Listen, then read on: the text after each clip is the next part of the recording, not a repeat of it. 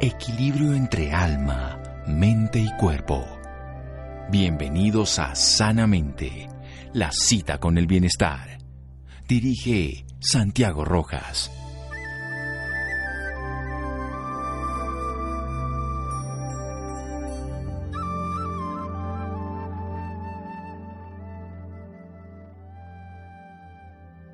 Las crisis son las motivadoras del cambio. Albert Einstein. Buenas noches, estamos en Sanamente de Caracol Radio. Una crisis, una oportunidad. El kanji se puede decir desde la tradición de la China que significa dificultad o que también significa oportunidad. Es una condición que la vida nos propone para que saquemos lo creativo y lo transformador. En una crisis se puede avanzar, como la crisálida que termina dejar de ser, en ese caso termina su proceso de ser un gusano para convertirse en una mariposa o ese crisol donde podemos transformar un metal y darle una característica bella de una joya. Vamos a hablar de las crisis con una conferencista charlista en actividades de motivación, desarrollo y gestión personal, mejoramiento de las relaciones humanas, valores, manejo del estrés, asuntos relacionados con autoestima y bienestar personal. Ella es profesora en Brahma Kumaris y directora de su seccional allá en San José de Costa Rica, donde ha recibido instrucciones sobre el autoconocimiento y la meditación. Marian Lizana Moreno. Marian, buenas noches gracias por acompañarnos. Buenas noches, un placer, muy contenta de estar con ustedes desde aquí. Bueno, qué maravilla volver aquí a hablar con personas de Abraham Kumaris. ¿Qué es esto de la crisis, Marian? Eh, bueno, ahora yo siento que muchas personas eh, han estado viendo crisis por muchas razones eh, y muchas veces las crisis vienen de forma repentina y esto definitivamente tiene un impacto en nuestras emociones primero nos quita todo el sentido de seguridad, como que nos saca y nos activa angustias, temores eh, y bueno, desencuentros, frustraciones. ¿Y qué hacer cuando estamos así? Muchas veces eh, usamos estos mecanismos de protección eh, que se han acostumbrado eh, para proteger nuestras e-, emociones y a veces incluso para protegernos físicamente creemos que usar armas, por ejemplo, nos va a proteger de un posible asalto, etcétera, ¿no? De la misma manera, emocionalmente a veces eh, nos paralizamos o a veces proyectamos a otros, usamos diferentes mecanismos como para protegernos de esos miedos, de esas frustraciones, y finalmente eso no nos hace bien. En realidad nos mantiene en un estado interno muy desequilibrado. Entonces la intención es entender qué nos pasa en una crisis y cómo puedo proteger mi estado interno para mantener un estado de balance. Y incluso más, que va a ser un reto, es cómo recuperar la calma porque una mente en calma encuentra soluciones. Una mente en calma encuentra soluciones. De eso vamos a hablar con Marian Lizana. En momentos de crisis, en momentos de tormentas, tenemos la posibilidad de proteger ese estado interno. Vamos a hablar al respecto en un momento aquí en Sanamente de Caracol Radio. Síganos escuchando por salud. Ya regresamos a Sanamente. Bienestar en Caracol Radio. Seguimos en Sanamente.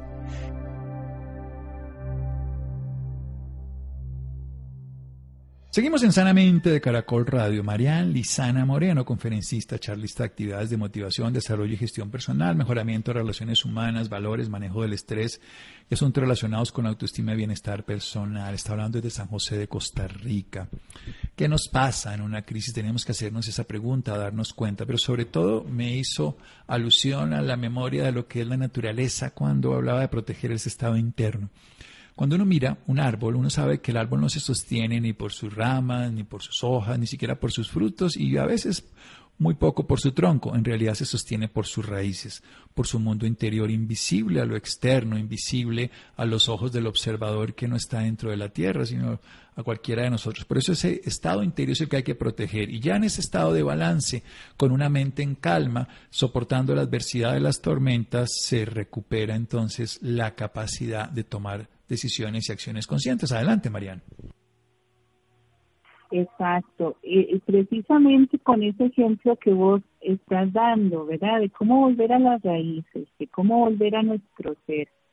Yo quisiera que en este momento ustedes, por ejemplo, traigan a su mente un momento o una imagen o un lugar o un sonido que les genere mucha tranquilidad, mucha tranquilidad, que escojan.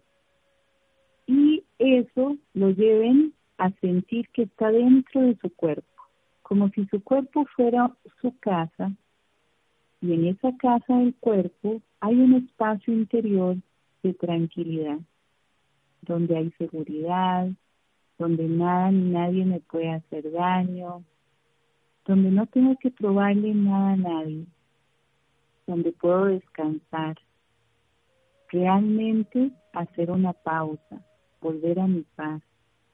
Ese espacio interior es el espacio de la conciencia o del alma. Es esa parte que es mi raíz. esa esencia, esa energía que es constante, que es eterna. Y ahí regreso a esa experiencia poco a poco de autocontrol. En la medida en que yo tengo control poco a poco recupero mi balance. Aquí puedo inhalar profundo, puedo relajarme y puedo otra vez entrar en contacto con quien soy. Y poco a poco también limpiarme de la influencia emocional de todo lo que está pasando afuera, como si yo estuviera conectada con un el ojo del huracán, en el ojo hay quietud, hay tranquilidad. Y puede ser que alrededor hay un huracán, hay muchas cosas sucediendo que no puedo controlar, pero yo estoy consciente de que estoy en quietud. Así esta experiencia es poco a poco nos va haciendo otra vez sentir aquello que soy yo. Y este ser que soy yo tiene mucho más poder del que hemos pensado, ¿verdad? Pero difícilmente hacemos ejercicios tan sencillos, tan naturales de reconectar con el propio ser. Y a esto se le puede llamar meditación. Y como ven es algo que es accesible, todo podemos hacer. Sí, la meditación es estado de entrar en la calma, de entrar en la casa, pero hay personas que, supongamos, entran en la casa y todo, pero están mirando para afuera, me refiero, están, pero lo que puede pasar, pero lo que va a pasar, pero lo que me va a ocurrir, pero y no pueden parar esa mente que es esa loca de la casa, que es esa desbocada que se genera a través de un pensamiento de tratar de controlar algo que no podemos controlar. Es que es interesante. Todos nosotros tenemos una relación con nuestra mente a ver, yo no sé quién de ustedes dice, wow, qué maravilla mi mente, cómo amo mi mente, porque todos tenemos la mente en la parte más, más poderosa del ser, pero a ninguno de nosotros nos enseñan realmente cómo funciona la mente. Y hay una cosa interesantísima y es que la mente no entiende el no. Digamos, si yo digo, no voy a pensar en maripositas amarillas, no quiero pensar en maripositas amarillas, primero todo lo que hago es pensar en maripositas amarillas. Es interesante porque a la hora de sentirnos mal, hacemos eso. Como no me quiero sentir mal, yo pienso en lo que no quiero sentir. Entonces, lo que tengo que hacer es, en vez de eso, darme un momento de paz, de silencio, para yo escoger qué quiero sentir, qué quiero pensar. En, lugar de pensar en lo que no quiero, ok, si yo no quiero sentir ansiedad, si yo no quiero pensar en eso que me enoja, ¿yo qué quiero? Quiero sentir seguridad, quiero sentir bienestar, Y por ejemplo, en el caso de la meditación o de sus prácticas espirituales que cada quien tenga, puede conectarse con la fuente, ese ser supremo que es un océano de paz, y quiero sentir la compañía del ser supremo, sentir que es como, como un abrazo protector, que me da mucha fuerza, que me devuelve mi valor, por ejemplo.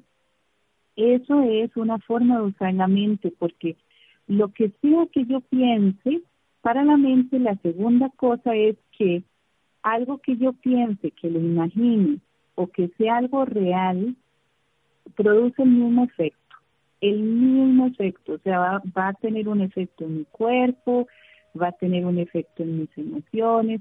Entonces, por eso la meditación también juega mucho con la visualización, de visualizar aquello que yo quiero. Por ejemplo, un lago en calma, que mi mente es como ese lago que está en total quietud, tranquilidad, que yo soy libre, que soy un ser sin ataduras y que estoy muy, muy cerca de la fuente del Ser Supremo. Ese tipo de, de prácticas nos ayuda a fortalecer la mente. Cuando uno practica todos los días, lo que le va pasando a uno es que uno adquiere maestría sobre su mente y por ejemplo, en mi caso, yo trabajo en mi vida, digamos, trabajo precisamente atendiendo personas que viven crisis, diversas crisis. ¿Y cómo hago yo para mantener yo mi paz? Cuando acabo de escuchar a alguien que lo acaban de asaltar, que además le dio COVID y que estaba fuera de su país y que está solo, ¿verdad? Uno escucha a la otra persona. ¿Cómo hago yo para yo proteger y cuidar mi propio estado interno? para mí ha sido muy importante estas prácticas de hacer pausas, de verdad parar y darme este tiempo de conexión, de silencio, de usar mi mente para conectarme con aquello que me da nuevamente calma. Y luego así puedo continuar trabajando. Y para mí les digo, ha sido como, como mi tabla de salvación. E incluso yo inicio un día muy tempranito preparando mi día. Yo siempre me gusta empezar mi día en, paz y yo me levanto muy tempranito para meditar, generar un ambiente muy agradable, positivo, donde ya el problema de ayer ya pasó, ya fue de ayer y empezar con nueva energía. Y eso también son prácticas que de repente van ayudando a que uno más y más tenga paz mental.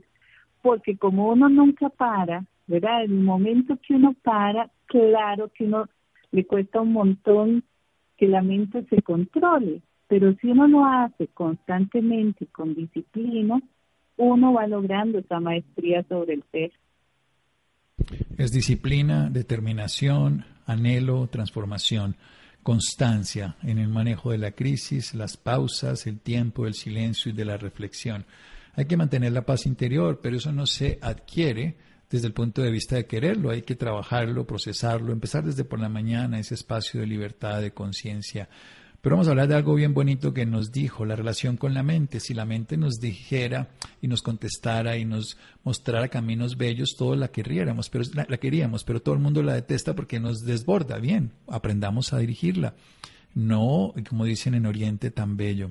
La mente es una excelente sirviente, pero es una ama tirana. Así que dejémoslo como una colaboradora útil después de un pequeño momento aquí en Sanamente de Caracol Radio. Síganos escuchando por salud. Ya regresamos a Sanamente.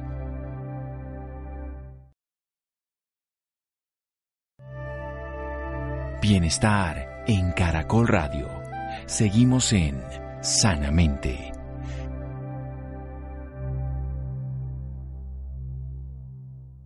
Seguimos en Sanamente de Caracol Radio. Marianne Lizana Moreno, conferencista, activista, charlista, y además nos enseña desde una manera muy simple, cotidiana, buscar ese lugar de paz, esa casa interior, ese refugio de conciencia.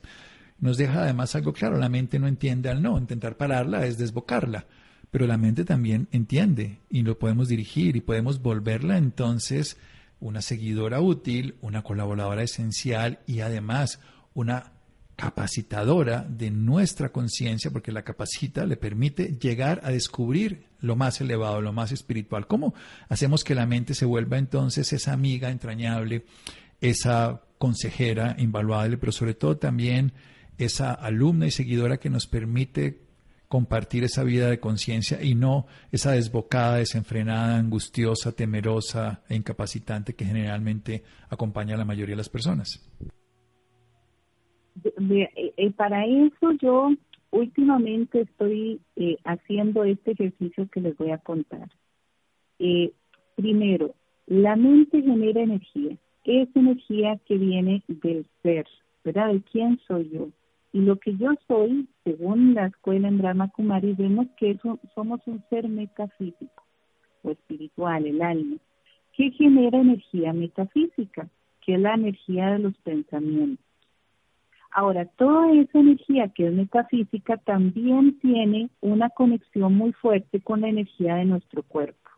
O sea, es como un encuentro de energía, las dos cosas. En ese encuentro de energías a veces hay mucha desarmonía. Entonces, yo como con la integración a mi cuerpo, pero a veces nos sentimos eh, con muchas tensiones, con dolores, con malestares. Entonces, yo lo que he estado últimamente trabajando es cómo armonizar la energía de mi ser metafísico, de mis pensamientos, de mi mente con mi cuerpo. Porque a veces ¿qué pasa? Uno le cuesta concentrarse o uno eh, tal vez está mal porque porque yo en mi cuerpo, por ejemplo, no he dormido bien, eh, últimamente no como bien, estoy en un corre-corre que eh, tengo sobreactivación de mi sistema nervioso y entonces quiero darme un espacio de tranquilidad y calma y no puedo. Entonces, para yo, a ver, de verdad hacerlo con conciencia, imagínense un encuentro de dos energías, ¿verdad? De una energía que es más física, más fuerte y una energía más sutil, más como de luz. Y las vamos a unir, a armonizar. Pero para armonizar ambas, lo que yo necesito es integrarlas en un momentito de mucha paz. Es decir, para que las dos bailen al mismo ritmo, hay una que va muy rápido y otra que no puede moverse tan rápido. Pues, por ejemplo, la mente puede ir a, ¿verdad? Como un avión de estos, como un jet, y mi mente va rapidísimo. Mi pobre cuerpo va detrás y no puede, no puede. Entonces voy a tener que desacelerar la energía de mi mente. Desacelerar. A tal punto que mi cuerpo se sienta bien con ese ritmo de mi mente. Que yo me sienta que puedo respirar profundo, que pueda respirar en calma, porque mi mente desaceleró. Yo otra vez el ser recupero suavemente así la armonía entre dos partes muy importantes, mi cuerpo y mi mente. Y les voy a decir un secretito para además eh, integrar esas dos cosas y aún bailar mejor, requiero una energía externa que me recargue. Esa energía externa nosotros la vemos como el Ser Supremo, como Dios, como la fuente de paz. Y si integro la energía del Ser Supremo a estas otras dos energías, además las puedo ir sanando sanando o de repente eh, como devolviéndole su estado natural de bienestar. Por eso, eh, poco a poco las personas que meditan más y hacen estos ejercicios que les cuento, de repente logran eh, fortalecer su sistema inmune, ¿verdad? Porque hay como todo un engranaje entre la mente el espíritu, ¿verdad? que es el que la, la tiene, y nuestro cuerpo, y también Dios. Eh, y esto es maravilloso usarlo como herramienta en estos momentos para poder equilibrarnos en medio de la crisis. Equilibrarnos, además, porque ese es un punto esencial que nos ha estado hablando Marianne Lizana Moreno, nos está poniendo siempre en proteger ese estado interno, ese balance, en recuperar la calma y que además estamos todos los días agobiados. Nos cuenta que ella, manejando las crisis de los demás, vive su propia crisis, vive su dificultad. ¿Cómo no salirse de su centro? ¿Cómo no mantener ese estado de bienestar? Pues a través de un trabajo cotidiano, a través de un proceso de aprendizaje, a través de la meditación, a través de encontrar esa paz interior. Hablemos un poco de lo que más agobia a las personas en las crisis y tiene que ver con el temor el temor a que esto no cambie, el temor a que esto se prolongue, el temor a que esto se complique, el temor a que ya no sea capaz, en fin, todos los temores juntos o cualquiera de ellos. Eso es interesante lo que estás mencionando, porque, a ver, el, el miedo produce algo interesantísimo. El miedo activa dos cosas. Uno, activa nuestro sistema nervioso, nuestra adrenalina. Y cuando uno tiene la adrenalina muy alta, hay hiperventilación, eh, inmediatamente uno empieza a respirar más, más rápido, pero menos profundo. Eso genera que entre más oxígeno del necesario a nuestro cuerpo, eso puede producir mareos, tengo palpitaciones muy rápidas y otra serie de sensaciones que dan a la persona la sensación a veces de estarse volviendo loca o de que perdió el control, hay a veces llanto, eh, incluso a veces hay esta sensación de despersonalización, como si yo no fuera yo. Y todo eso es producto de la adrenalina. Ahora resulta que cuando uno tiene un golpe de adrenalina, eso dura por lo menos 30 minutos en nuestro cuerpo. ¿Y por qué les digo esto? Porque en ese momento uno no se puede controlar. O sea, si a mí me dicen, en medio de ese, de ese temor, o sea, de ese terror que estoy viviendo o de esa crisis de ansiedad y me dicen, cálmese, no me sirve para nada, porque no me puedo calmar, precisamente porque está mi cuerpo sobreactivado y no lo puedo, eh, no lo puedo controlar. Y eso se vuelve un ciclo, porque entre más quiero controlarlo, menos puedo, y entonces me da todavía más angustia. ¿qué se requiere en ese momento? En ese momento yo tengo que pensar que esto va a pasar, esto va a pasar. Es incómodo, es fuerte, no me gusta, me siento las palpitaciones horribles, a veces uno cree que tiene casi que le va a dar un infarto, no me va a dar un infarto, me va a pasar. Esto es solo producto de la adrenalina. Y lo que puedo ir haciendo es respiraciones pausadas, porque lo único que en ese momento puedo controlar es mi respiración y poco a poco ir volviendo mi mente suave, porque en ese momento no, no puedo ni siquiera pensar en controlar la mente demasiado, pero yo lo que hago es volverla a un espacio seguro, decirle, ok, mente, vamos a ir a ese espacio donde usted es un ser de luz, cuando usted es un ser eterno, muy cerquita del Ser Supremo, y yo la llevo poquito a poquito la mente a ese lugar. Ese lugar que le vamos a llamar nuestro espíritu, el alma, nuestra esencia. En la medida que puedo, sin presionarme, y ustedes se van a dar cuenta que después de un ratito ya recuperaron su autocontrol y pudieron superar ese temor. Ahora, el miedo, esto, esto que les acabo de contar es de la crisis, ¿verdad? Eh, los miedos que nos dan en medio de la crisis. Sí, temores en la crisis, por supuesto. Es un tema muy amplio. Mm. No, no, no, obvio, porque los, el miedo es una de las facetas más importantes del ser humano, pero en este caso puntual, y gracias por la aclaración y explicación de cómo abordarlo en un proceso de crisis. Y pasemos al otro lado, la mayoría de personas cuando tienen una condición adversa van a su pasado y empiezan a culparse si hubiera hecho, y se quedan en la culpa y se dan palo, por decirlo en el lenguaje colombiano, se autoflagelan, se destruyen. ¿Cómo manejar el otro lado, el de la culpa? Ay, ese es un tema súper interesante. Nosotros somos los peores jueces con el propio ser. ¿Por qué? Porque uno en toda su socialización aprendió muchos mandatos. Y esos mandatos son como, a ver, a veces son como estereotipos, pero a veces son fuertes, ¿verdad? Son como el deber ser por ser ya sea colombiano, ya sea de tal familia, ya sea de tal edad, y son a veces inconscientes, muchos mandatos de que yo tengo que ser muy exitoso, tener tanta, ¿verdad? Una familia, tener hijos, tener, ¿verdad? Muchas cosas. Esos mandatos también tienen relación a cosas de cómo yo tengo que interactuar en mi vida cotidiana, digamos. Yo planifiqué, no sé, ahora que me levanté hacer tal, tal, tal cosa.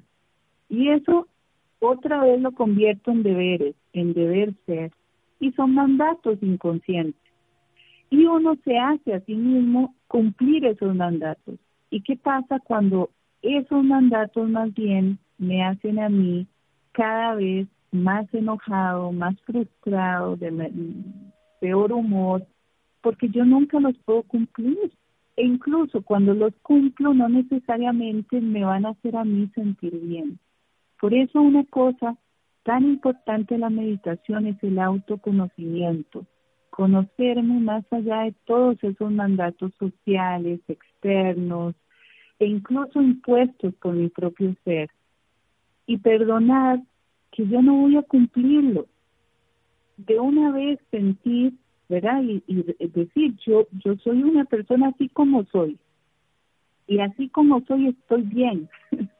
Pero yo voy a tener que entender que esos mandatos los crearon los seres humanos y muchas veces son muy limitados. Ahora, ¿qué es lo que de verdad me va a hacer bien? Y ya dejar de hacer aquello que no me hace bien y perdonarme por lo que sea que ya pasó. Pero para eso requiero en este momento presente ser más una persona con más conciencia, autorrespeto, amor propio. ¿De quién soy yo? y de cuál es mi propósito, de qué quiero yo vivir eh, y, de alguna manera dejarme la libertad de ser yo. En la medida en que yo sea más libre de ser lo que soy, me doy permiso de sentir lo que, lo que tengo que sentir o lo que siento, cada vez vamos siendo más armoniosos y más nos podemos perdonar. Yo creo que parte, el, esto que acabas de decir es como la, base de la espiritualidad, que es volver a sentirme feliz de ser yo y superar todas esas culpas. ¿Y por qué digo que es lo último? Porque ustedes saben que antes uno de morir, ¿por qué es que llega el Padre para que uno se confiese, verdad? Porque lo último que uno hace para poder morir en paz es perdonarse. Y eso realmente implica una un volver a sentirme feliz con mi propio ser.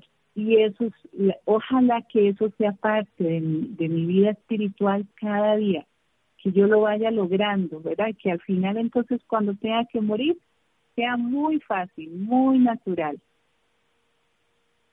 Morir es muy natural, por supuesto, y, no lograrlo es porque no hemos logrado entrar en paz. La gente no tiene que morir en paz, hay que vivir en paz y morirá en paz.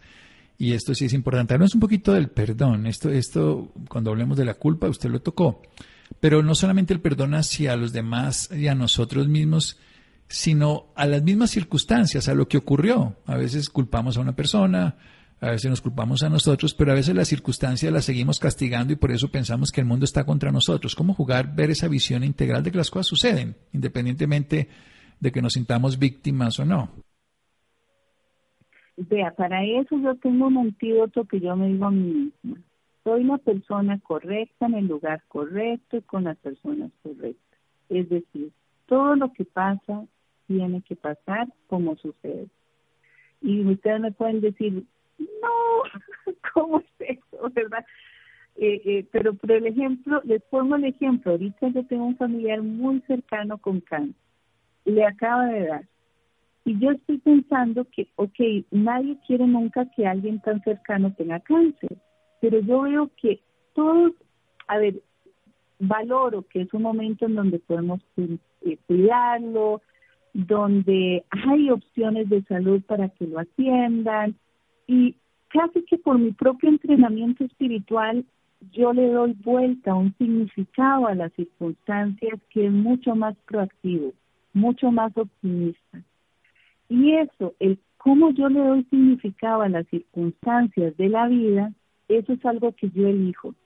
Por eso hay personas que han salido de, hogares muy complicados, de donde ha habido alcoholismo o adicciones, y son personas sumamente eh, resilientes, salen adelante, ¿verdad? Y hay, porque le dan un significado de, bueno, si yo sobreviví a esto, ¿verdad? yo puedo sobrevivir a cualquier otra cosa, yo puedo, soy una persona capaz de superar problemas.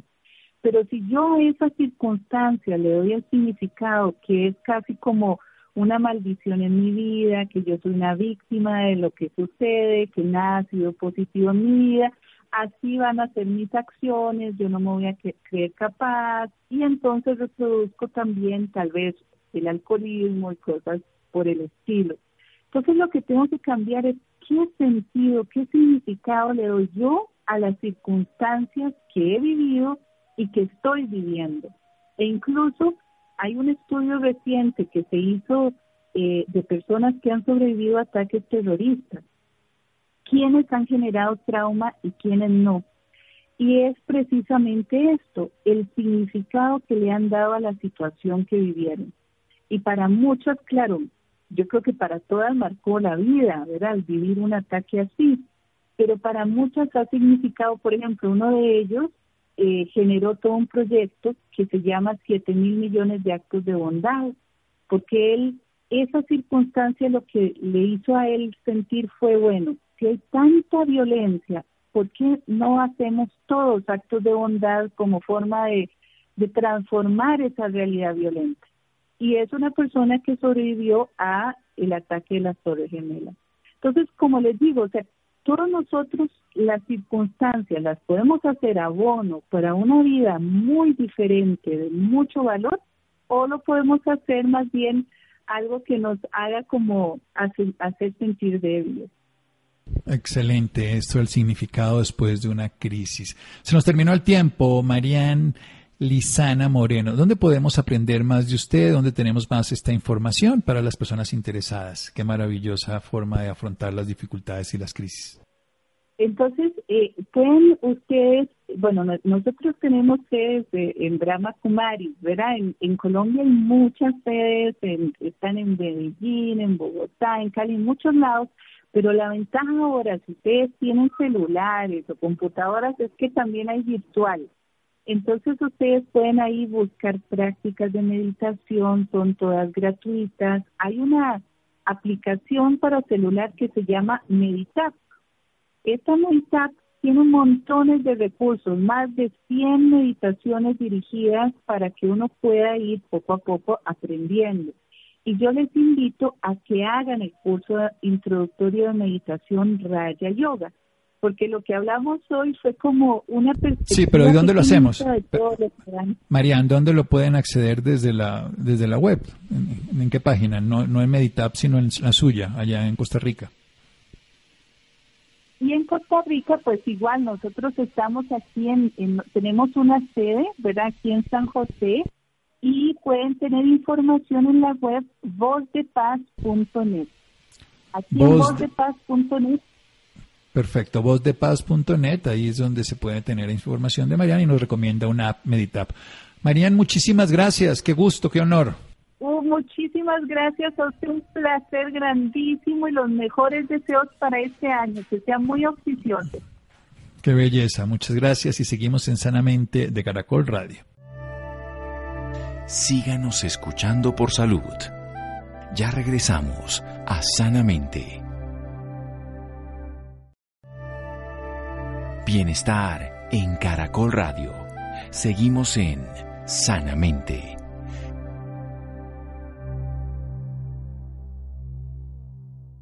Seguimos en Sanamente de Caracol Radio. Los interesados en nuestra invitada anterior pueden encontrar vozdepaz.net y nos recomienda, esto es para la página de ellos allá en Costa Rica, pero también nos recomienda una app que podemos bajar todos Meditap para aprender las diferentes estrategias de meditación. Ella trabaja en la meditación Raja Yoga. Muy bien, nutrientes que necesitan las personas mayores de 50 años, nosotros los jovencitos, los chicos med, más de medio siglo en adelante. Quienes estamos corriendo, uy, un riesgo mayor de contagio, eso dicen, partiendo del interés general sobre la alimentación y su relación con el comportamiento inmunológico. Laura. Hola, muy buenas noches, Santiago, para usted y para todas las personas que nos sintonizan a esta hora. Claro que sí, Santiago. Por esta razón, en la noche de hoy está con nosotros Angélica Pérez. Ella es nutricionista dietista egresada de la Universidad Nacional de Colombia especialista en salud ocupacional. Ella trabajó durante 10 años en el Hospital El Tunal como coordinadora del Departamento de Nutrición y miembro del Grupo de Soporte Nutricional.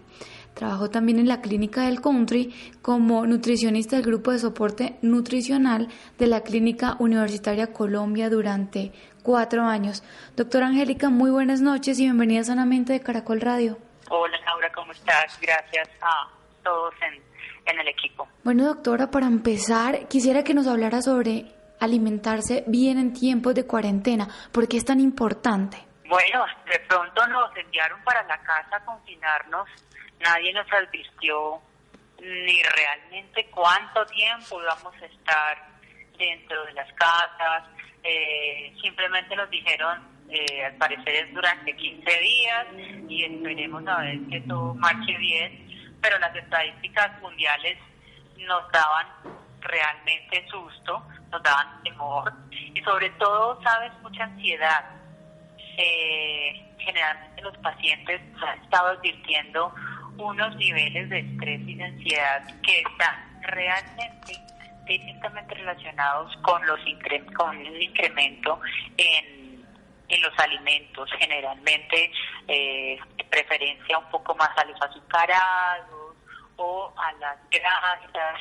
Y en algún momento se plantea también la relación de, de emoción o de manejo de la emoción precisamente frente a la recompensa en la alimentación. Y es por eso que muchas de las personas eh, que tengo como pacientes aumentaron su consumo sobre todo de postres o dulces, además porque a todos nos dio por ser chefs, ¿no? Entonces nos centramos a la cocina y empezamos a, a, sacar todas esas dotes de, de cocineros y de chefs que, que para unas cosas son buenas, pero para otras cosas pues no, cuando se están usando algunos ingredientes que definitivamente no se recomiendan.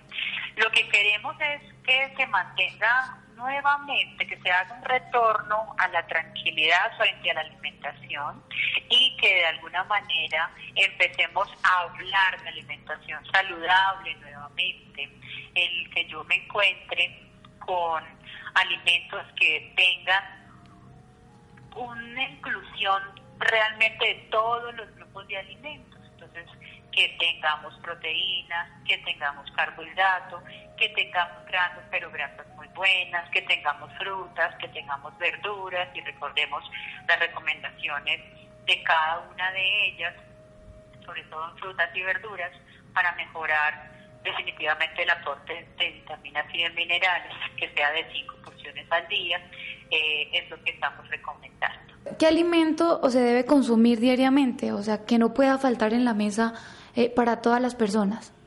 Ah, ok. Bueno, mira, tenemos unas recomendaciones específicas. Estas recomendaciones a nosotros, recordemos, nos la da el ICBF. Estas recomendaciones tenemos la última versión de las GABAS, que son las guías alimentarias basadas en alimentos para la población colombiana mayor a dos años. Eh, las últimas guías son del 2015 y si te puedo hacer un resumen, lo manejamos entonces por número de intercambios. En el caso de el primer grupo se llama cereales, tubérculos, raíces y plátanos. Para eh, adultos tenemos una recomendación entre 5 y 7 porciones al día, para adultos mayores entre 5 y hasta 8 porciones al día en el caso de los hombres, para los niños entre 3 y 4.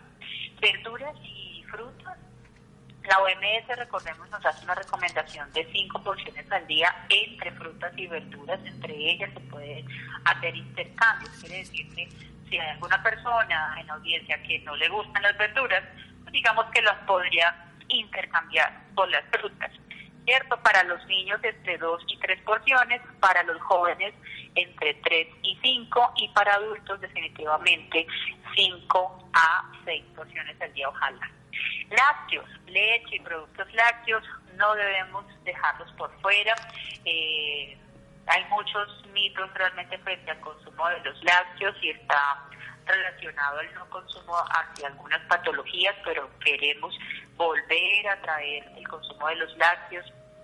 Tienen unos nutrientes específicos que realmente nos ayudan en este momento, donde necesitamos eh, tratar de mejorar un poco la inmunidad de los mismos alimentos que consumimos. La porción es, dos, es entre 2 y 3 para niños, adultos entre 3 y 5 intercambios y para adultos mayores entre 4 y 5 porciones al día. En cuanto a carnes, huevos y leguminosas secas, no les podemos olvidar porque nos dan realmente un aporte de proteína increíble, desde bajo valor biológico, pero es una muy buena opción, además súper económica. Eh, estoy hablando de los granos como la lenteja, el frijol, el garbanzo. Eh, ellos entonces recomendamos combinados con las carnes y los huevos entre 4 y 5 porciones para los niños, jóvenes entre 6 y 8 porciones y para las personas adultas mayores entre 6 y 7 porciones. Grasas, como les decía al principio, grasas que sean buenas, que sean monoinsaturadas, poliinsaturadas, y aquí entonces estoy hablando de aceites de origen vegetal, estoy hablando de alimentos como el aguacate, como los frutos secos, por ejemplo, eh, que tengamos a la mano el maní, las almendras, los pistachos, las macadamias. Este tipo de grasas las podemos usar con porciones que sean pequeñas, digamos que para los aceites una porción estaría hablando de una cucharada sopera, para el caso de los frutos secos como almendras o pistachos, una manotadita nada más, o sea, no es tampoco una porción muy exagerada y estamos hablando entre 4 y 5 porciones. Y fíjense que hay también recomendaciones en las babas de azúcares, no muy altos, estamos hablando entre 2 y 3 porciones, que cada porción equivaldría a una cucharada más o menos de azúcar si lo vemos desde este alimento, más de 25 gramos de azúcares simples no se recomiendan, pero están incluidos aún dentro de una alimentación saludable. Doctora, eh, bueno, tengo entendido que todos debemos alimentarnos de la mejor manera posible, así como usted nos acaba de decir, pero explíquele usted a nuestros oyentes por qué el adulto mayor debe alimentarse de la mejor manera posible en estos momentos. Bueno, nosotros tenemos unas condiciones que debemos considerar realmente en los adultos mayores. Lo primero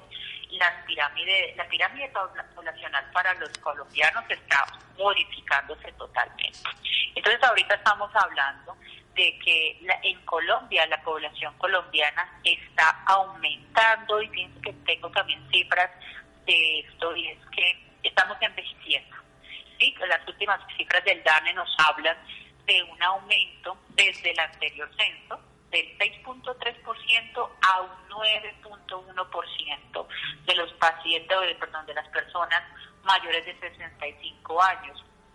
Entonces, de alguna manera, esta pirámide hace que nosotros nos empecemos a preocupar un poco más porque las personas adultas mayores, porque se ha relacionado que más o menos un 15% de los adultos mayores tienen problemas de dependencia, tienen problemas de sarcopenia, de fragilidad o de desnutrición que hace que nos preocupemos un poquito más por ellos. Nosotros empezamos a envejecer prácticamente desde que nacemos, ¿cierto? Con la misma evolución empezamos a, a envejecer, pero sí es claro que a partir de los 40 años, en promedio, los órganos empiezan a tener un proceso de envejecimiento al cual hay que tenerle un poco más de cuidado. Definitivamente cuando empezamos a envejecer, y eso hay estudios que lo validan, la masa muscular empieza a disminuir aproximadamente desde los 40 años, que es donde empezamos a recomendar algunos cambios en cuanto a la alimentación y sobre todo nutrientes específicos que hagan que esa masa muscular no se pierda totalmente. Hay un estudio de que ya viejito realmente, desde el año 2000, donde se hizo resonancia magnética a personas entre los 18 y los 88 años y se verificó cómo estaba la masa muscular de todos ellos y con esto se pudo estudiar que por cada década, a partir de los 40 años, por cada década, se pierde entre un 8 y un 10% de esa masa muscular sin hacer nada. Entonces, definitivamente ahí la alimentación tiene que ver mucho porque la importancia de que la masa muscular se preserve en los adultos mayores, pues tiene que ver sobre todo con dependencia, con que él pueda hacer todas las funciones de autocuidado pertinentes. Y además, pues obviamente la masa muscular tiene que ver con el movimiento, con el mantenimiento de la postura, con la estabilidad articular, ¿cierto? con la transformación de la energía en sí mismo, con el, la adaptación y el manejo de su temperatura corporal, que definitivamente eh, se pierde si tú pierdes masa muscular. Hay algunos cambios fisiológicos en el envejecimiento que también debemos tener en cuenta y es que los pacientes adultos mayores empiezan a disminuir su ingesta generalmente cuando tienen cambios en el sistema digestivo, o sea, no les cae igual la comida como antes, entonces eso hace que empiecen a hacer cambios en cuanto a los alimentos, que empiecen a hacer intolerancias y hace que empiecen a disminuir realmente los alimentos. Eh, hay algunas variaciones metabólicas que implican el hecho de que tampoco estén digiriendo ni absorbiendo adecuadamente o como antes los nutrientes. Eh, cambios emocionales también es importante eh, tenerlos en cuenta. Hay, hay personas que tienen afectaciones psicosociales que definitivamente afectan la salud, la alimentación y por ende la nutrición de ellos, eh, no sé, problemas familiares, problemas económicos, eh, las enfermedades como tal, la preocupación por ellos, eh, los estados de viudez o la enfermedad del cónyuge eh, o del cuidador que hace que definitivamente empiecen también a afectar su ingesta. A veces eh, tenemos problemas de alejamiento familiar, eh, de pérdida del poder adquisitivo, eh, incapacidad físicas o cognitivas que también hacen que los pacientes dejen de comer. Doctora, ¿y el ejercicio también es importante? Bueno, ¿puede ir de la mano de la alimentación? Sí, definitivamente el ejercicio creo que va de la mano y yo hablaría como de un 50-50 en este momento. Mira que eh, tenemos muchos estudios también al respecto, pero hubo uno que, que escuché, no, pero que leí, un estudio que leí hace poco donde eh, se hacía el análisis de, los, de las personas adultas mayores después de una inmovilidad de dos semanas. Sí, estoy hablando no en el ámbito hospitalario, sino en sus casas, esté quietos durante dos semanas, eh, ya nos muestra resultados de reducción de la masa muscular eh, de un 8%, de una reducción de la fuerza hasta de un 13%, que hace que pues los pacientes entonces empiecen a presentar sarcopenia eh, cuando se cuando se quedan quietos. El ejercicio es fundamental, tiene que ir de la mano eh, en cuanto a un estilo de vida saludable. La OMS nos recomienda hacer una recomendación para adultos mayores, hablando de este grupo poblacional, entre 100, de 150 minutos leves a moderados o 75 minutos vigorosos y que incluya tanto actividad cardiovascular como de fuerza. O sea, recomendaciones como de eh, cojan botellitas de agua, llénelas de agua o de arena y con eso puede tener una mancuerna para poder trabajar un poquito de fuerza en miembros superiores o se puede, si hay personas que tienen bandas de resistencia o cordones de resistencia, trabajarlos igualmente dentro de las casas para no eh, hacer que esa fuerza y esa masa muscular realmente se pierdan ahora que tenemos el confinamiento. Ok, bueno doctora, y ya para finalizar, ¿qué consejo le da a todas las personas que nos están escuchando en este momento? Bueno, recomendaciones muchísimas, pero planteadas como tal, una alimentación saludable, como lo hablamos en la entrevista, que consideren los grupos de alimentos y que además consideren las porciones o intercambios que tienen que consumir día a día. La actividad física es fundamental, hay ahora muchas herramientas en las redes sociales que podemos aprovecharlas, así que eh, trabajo funcional, de una simple caminata dentro del apartamento, de la casa, nos puede ayudar, tomar el sol también, si, si no tienen forma de, salir a un patio o una terraza, al menos pegarnos un poquito a la ventana para tomar ese sol, la vitamina D es importante y, y sobre todo los adultos mayores no alcanzan a, a recibir una, una ingesta diaria de alimentos que sean fuentes de vitamina D, que sabemos que con el sol es que se activan. Más del 90%, fíjense, de personas no reciben la necesidad diaria de vitamina D. Sí, definitivamente con la alimentación no vemos que no están recibiendo una alimentación que sea balanceada y que sea adecuada, eh, podemos realizar otras opciones, por ejemplo, como, como la suplementación de nutrientes que hacen que, podamos llegar a esos requerimientos nutricionales. Bueno, ¿y dónde la pueden encontrar las personas interesadas en este tema, doctora? Ok, me esperan entonces, es angélica.pérez y las letras ND, nutricionista dietista, angélica.pérez ND. Ok, doctora, muchísimas gracias por esta valiosa información y por acompañarnos esta noche en Sanamente de Caracol Radio. Bueno, Laura, muchas gracias por la invitación a ustedes. Espero haberles contribuido en algo a poder disminuir tantas dudas que tenemos al respecto de nuestra alimentación y estilo de vida. Muy bien. Muchas gracias. Llegamos al final de Sanamente. Muchas gracias. Oye, Jessy Rodríguez, quédense con una voz en el camino con Ley Martín. Caracol piensa en ti. Buenas noches.